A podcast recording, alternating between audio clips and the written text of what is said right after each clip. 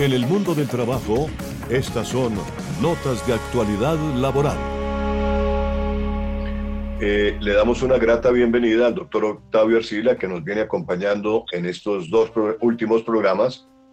Y hoy precisamente el tema es para que él nos ayude a, con su intervención a dilucidar un poco esa, eh, e, esa serie de preguntas que, que la gente se, se plantea con respecto al, al centro de la, parte de salubridad y el entorno del trabajo, cómo, cómo se está manejando.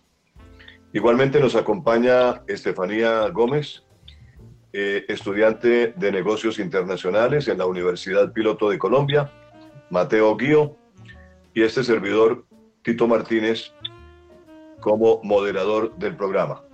Gracias por escucharnos ante todo, bienvenidos al mundo del trabajo estamos en este momento iniciando y valga la pena eh, comentar que en, las, en la parte correspondiente a el mundo del trabajo, Gabriel, pues hay muchas tendencias a nivel mundial en materia de seguridad y de salud. Eh, digamos que los accidentes de trabajo y las enfermedades profesionales tienen grandes repercusiones en las personas y en sus familias no solamente desde el punto de vista económico, sino también en lo que respecta a su bienestar físico y emocional a corto y a largo plazo.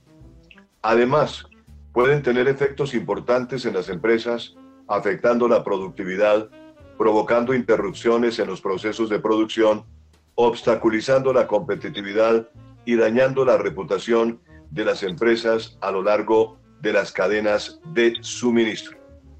Por ello es importante entrar en materia con el doctor Octavio Arcila que nos acompaña y valga la pena comentar con, el, con la presencia de él, pues eh, nos gustaría entrar a discutir un poco la situación de lo que puede hacerse para asegurar el bienestar de los trabajadores con modalidades de trabajo y condiciones laborales distintas. Eh, muy buenas tardes eh, a la audiencia de Unipiloto Radio. Muchas gracias al doctor Gabriel Ignacio por la invitación y al moderador de, la, de esta audiencia. Em, bueno, esto representa, esta situación que se presenta eh, en, el, en este momento frente al cambio de modalidades de actividad laboral, pues al igual que es un desafío para el ejercicio de la actividad profesional y laboral, también es un desafío frente a las nuevas modalidades de eh, situaciones de salud laboral que se van a presentar. Eh, ya, ya habíamos dicho que mm, lo más grave que va a suceder con esta situación es que eh, fuera de que se van a presentar nuevas mm, situaciones eh, para enfrentar la actividad laboral a nivel de salud, pues también va a haber un, vacío legal en toda la legislación, no solamente de, Colombia, sino a nivel global, eh, donde no se está previendo eh, esas situaciones y eso va a generar unos conflictos sociales y laborales en, en esas relaciones obrero-patronales, porque Mm, pues van a ocurrir eh, disminuciones en la, mm, en, la en, la eficacia de la actividad laboral debido pues a estas eh, nuevas eh, mm, situaciones que, a las que se van a enfrentar los, los trabajadores. por ejemplo, el estrés laboral, por ejemplo, el hecho de que ya los trabajadores no puedan diferenciar entre la, actividad que se desarrolla en el hogar y la actividad laboral. Eh, eso va a crear pues un estrés, eh, eh, por, probablemente nuevas enfermedades profesionales, probablemente nuevas prestaciones laborales, probablemente conflictos laborales que es necesario entrar a legislar y para eso están los pues para este, este, este debate que estamos haciendo en este momento a nivel eh, de la universitario, como es a través de, la, de, una universidad que se supone es la que da luces a, a, toda la sociedad. Frente a lo que se debe hacer, pues valga pues la, la ocasión para que, para que hagamos un llamado de atención para que todos los actores eh, del Estado, por un lado, de la empresa, por otro, y del eh, trabajo y del trabajo y de las eh, organizaciones sindicales y laborales, pues unan sus esfuerzos para, para tratar de llegar a acuerdos que se mm, logren plasmar en, en normatividad ya que estamos en un Estado social de derecho donde la mayoría de las situaciones se definen en el marco legal y constitucional. Entonces, sí, esa es la situación que se presenta. Claro. Eh, hay una cosa, doctor Octavio. Eh, la misma Organización Internacional del Trabajo da cifras importantes sobre eh, la parte de las muertes que ocurren en, los, en las personas que básicamente establece cifras que indican un aumento general en el número de personas fallecidas por causas atribuibles al trabajo. 2.33 millones en el 2014, hace escasamente seis años, eh, se infló a 2.78 millones en el 2017, o sea, hace escasamente tres años. Y según las estimaciones, las enfermedades del sistema circulatorio influyen inciden en un 31% en la muerte de las personas, el cáncer de origen profesional en un 26%, las enfermedades respiratorias, a propósito de la pandemia que estamos viviendo, pues en la, en la época del 2017 se había medido que las enfermedades respiratorias, respiratorias incidían en un 17% en la muerte de las personas que estaban trabajando representan cerca de tres cuartas partes de todas las muertes relacionadas con el trabajo. Estas enfermedades provocan la mayoría de las muertes relacionadas con el trabajo y obviamente juntos suman entre el 5 y el 7% de las muertes en el mundo.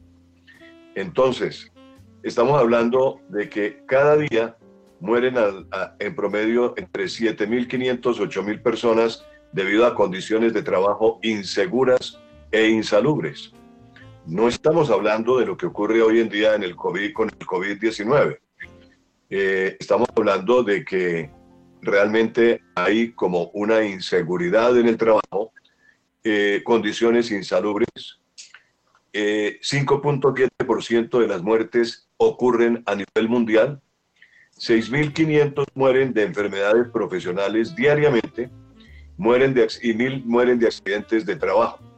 Entonces son situaciones que la Organización Mundial de la Salud inclusive ha contabilizado tanto las muertes como las discapacidades, la proporción de la carga mundial de la enfermedad de origen profesional en la población en general, que se sitúa en un 2.7% según la Organización Mundial de la Salud, con datos al 2018, hace dos años prácticamente son cifras que siguen vigentes y que seguramente se han agravado con, estas, con esta situación de la pandemia que estamos viviendo.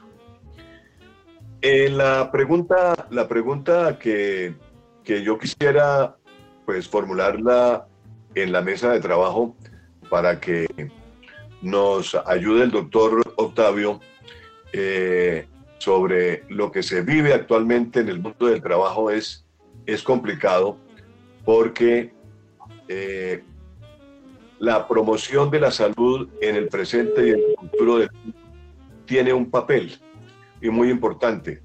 Entonces, eh, realmente la, la, situación es cómo se podría lograr una, un mejor entendimiento entre empleador y empleado eh, versus la situación que se vive en este momento en, en el sitio de trabajo. ¿No es cierto?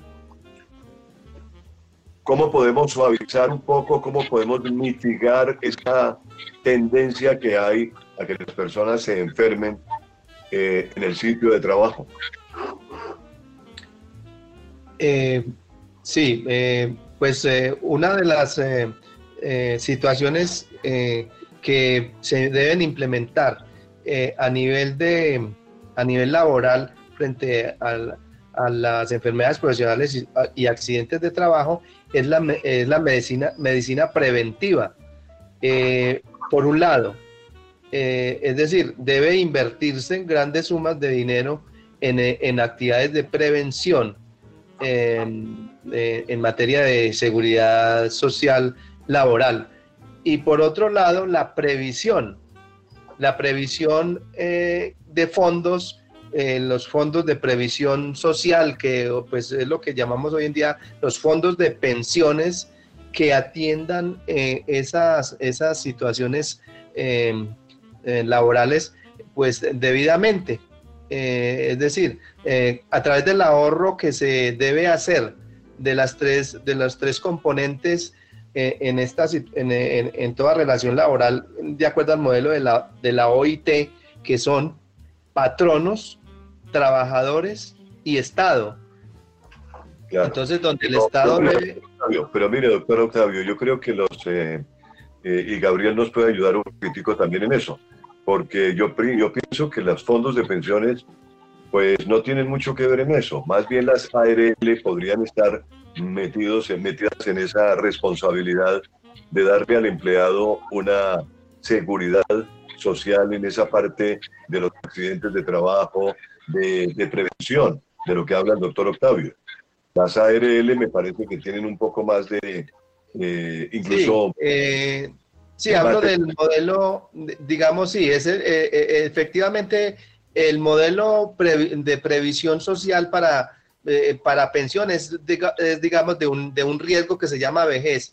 Y, y el modelo de, de, las ARL es para otro riesgo que se llama el accidente de trabajo y la enfermedad profesional. Entonces, igual, igual son fondos que están destinados a mitigar esas situaciones de riesgo que se presentan en la sociedad. Y eso ahí entonces tiene que fortalecerse esos fondos eh, y el Estado tiene que entrar a regular porque eh, pues eh, incluso como abogado he tenido la experiencia de que siempre los fondos de eh, riesgos de pensión, las, los fondos de pensiones y los fondos de riesgos por enfermedad profesional, o sea, las ARL, tienden muchas veces a evadir, evadir mutuamente esas obligaciones y a echarse, el, digamos, a escurrir, como dice vulgarmente, el bulto cada uno y decir, no, esa responsabilidad le corresponde a, a, usted y no al... cuando ocurre un accidente de trabajo, eh, muchas veces los fondos, em, las ARLs, tienden a decir que se trata de enfermedades comunes. Y es una discusión eterna que se ha presentado en, frente a los conflictos laborales. Pero entonces, eh, esos dos fondos igual tienen que fortalecerse para entrar a, solucionar esos conflictos y a prever esas situaciones. Claro, se están botando la pelota del uno al otro, ¿no es cierto? Sí, eso sucede frecuentemente. Claro, desde el punto de vista de la, de la bioética laboral, Gabriel, usted que es una persona que está manejando ese tema de la bioética, ¿Cómo podría aportar la bioética a este tema de la salud eh, desde el punto de vista de la bioética? Sí, eh, precisamente la bioética se ocupa del futuro y se ocupa del tema del cambio tecnológico. En esos temas del cambio tecnológico han aparecido cambios de la organización del trabajo. Por ejemplo, horas excesivas de trabajo, formas atípicas del empleo, ordenaciones del tiempo de trabajo, la economía informal y las plataformas digitales de trabajo. A todas estas, también el tema de la bioética está relacionado con la sostenibilidad laboral en el sentido de que el trabajo debe ser en condiciones ambientales óptimas situación que en estos momentos eh, atraviesa por una crisis por los temas de la contaminación, el excesivo plástico, el excesivo carbono en, en, los desechos de, la producción. Vamos a seguir con el tema eh, más adelante, eh, precisamente para ir vinculando más personalidades, ¿no es cierto? Porque la idea es que podamos traer más personalidades del mundo eh, climático, de, la parte empresarial, de la parte artística, de todos, de todos los segmentos de la población, que podamos decir, mire, hay una, un gran eco alrededor de todo esto del año 2021. ¿Cómo podemos ser mejores en el mundo hoy en día? Yo creo que la pandemia, eh, Julián, pues nos trae también experiencias positivas, ¿no es cierto? Que no se tiene que dejar ver que el mundo, el mundo tiene que cambiar.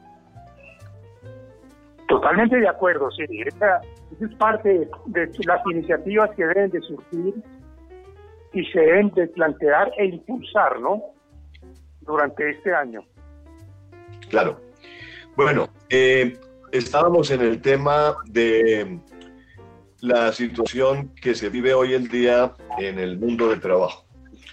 Eh, y fundamentalmente eh, estábamos conversando con el doctor Octavio también la situación de la seguridad y la salud en el centro del futuro del trabajo.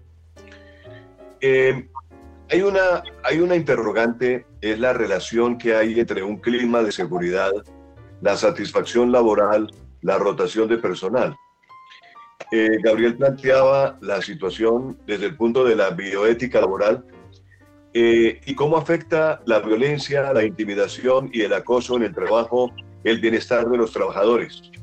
Creo que en alguna oportunidad lo hablamos, Gabriel, aquí en, este programa, eh, y, hablamos realmente del tema como algo que está sucediendo, como algo que ha sucedido, e incluso creo que trajimos ejemplos de lo que ha sucedido y cómo el Ministerio del Trabajo ha intervenido. Pero como estamos dentro de la, dentro de la parte del, del, del tema específico, eh, pues me gustaría mucho que el doctor Octavio nos hablara un poquitico sobre ese tema de la relación entre el clima de seguridad, la satisfacción laboral y la rotación de personal que se presenta mucho en las empresas hoy en día. Eh, situación que se presenta pues, hoy en día, eh, pues es bastante grave para el sector eh, eh, asalariado para eh, el sector de los trabajadores, porque todas las empresas tienden, eh, debido al, auge pues, del, capitalismo, a obtener la mayor cantidad de, ingresos con el mínimo de recursos. Y los primeros sacrificios que se hacen es a través de la mm, el sacrificio del sector laboral y entonces eh, se, se, busca siempre eh, contratar a través de la, de la tercerización laboral, que, que no le da una estabilidad al trabajador ni tampoco unas prestaciones eh, que le que satisfagan todas las necesidades que tiene el trabajador y su núcleo familiar.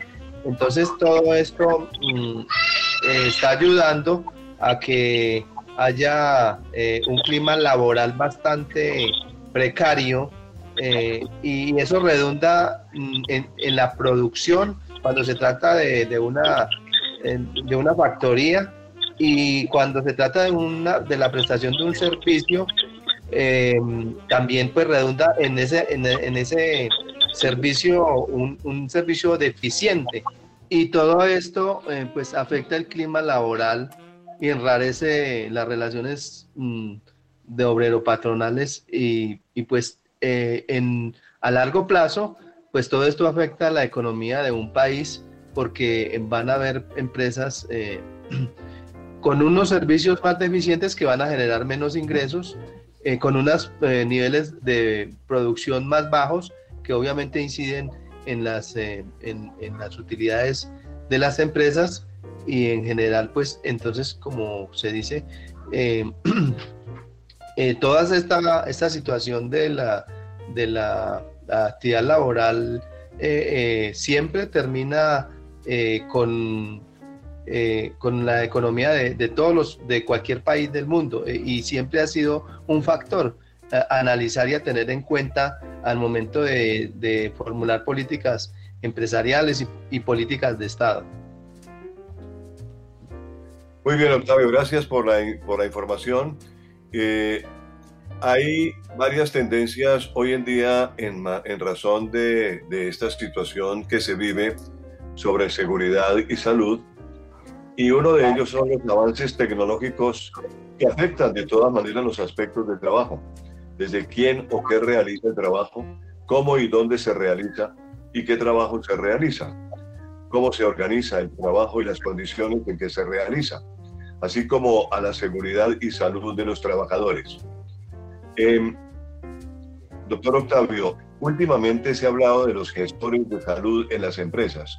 Prácticamente una empresa por pequeña que sea, tiene que tener un gestor de, salud, de, un, sí, un gestor de, salud dentro de la empresa, que esté vigilando realmente la salud de los trabajadores.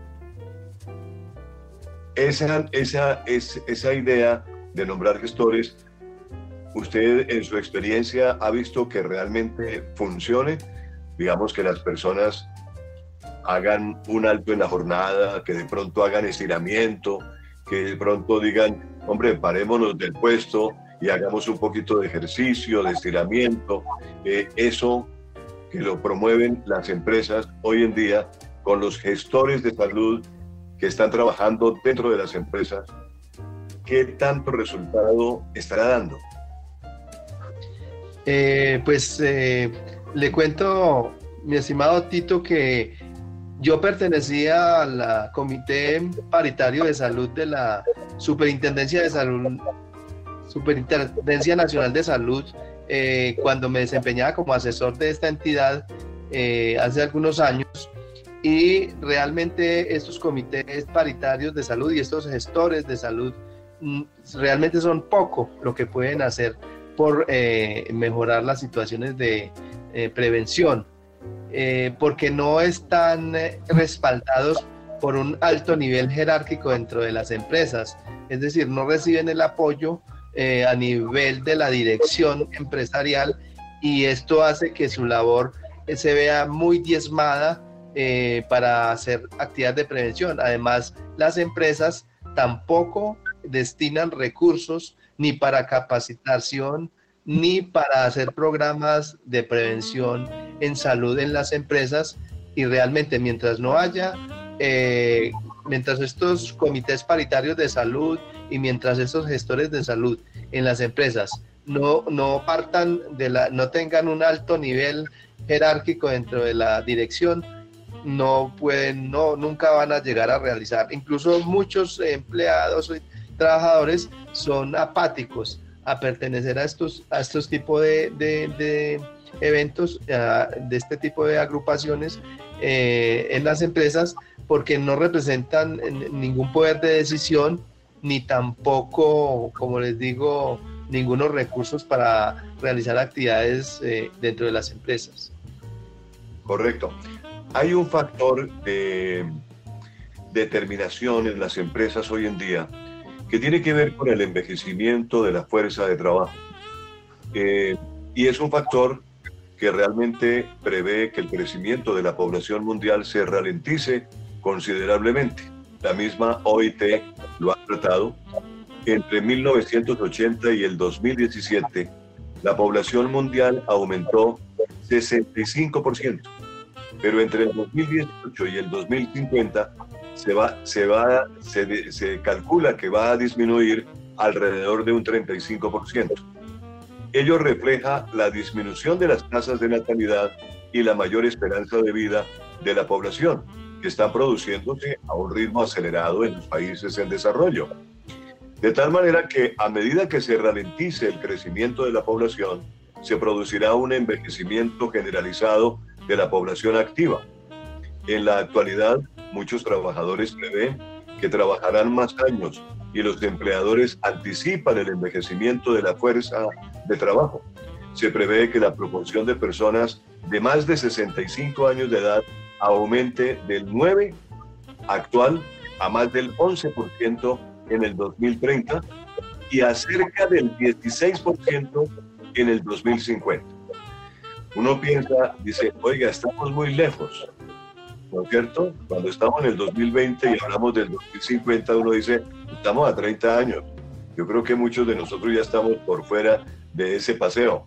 Pero en todo caso, la verdad es que eh, sí es una cuestión que preocupa mucho al empleador, al empleado, y que está creciendo esa tendencia a querer conservar un poco eh, esa experiencia que se tiene, ¿no es cierto? Porque sí es cierto que la gente ha venido envejeciendo y muchos se pensionan, pero siguen vinculados a la empresa porque la empresa dice, yo no puedo perder la experiencia y lo que yo he invertido en esta, en esta mente, en este cuerpo que hace muy eficientemente su trabajo. De tal manera que la seguridad y la salud también van de acuerdo con la edad de las personas, ¿no?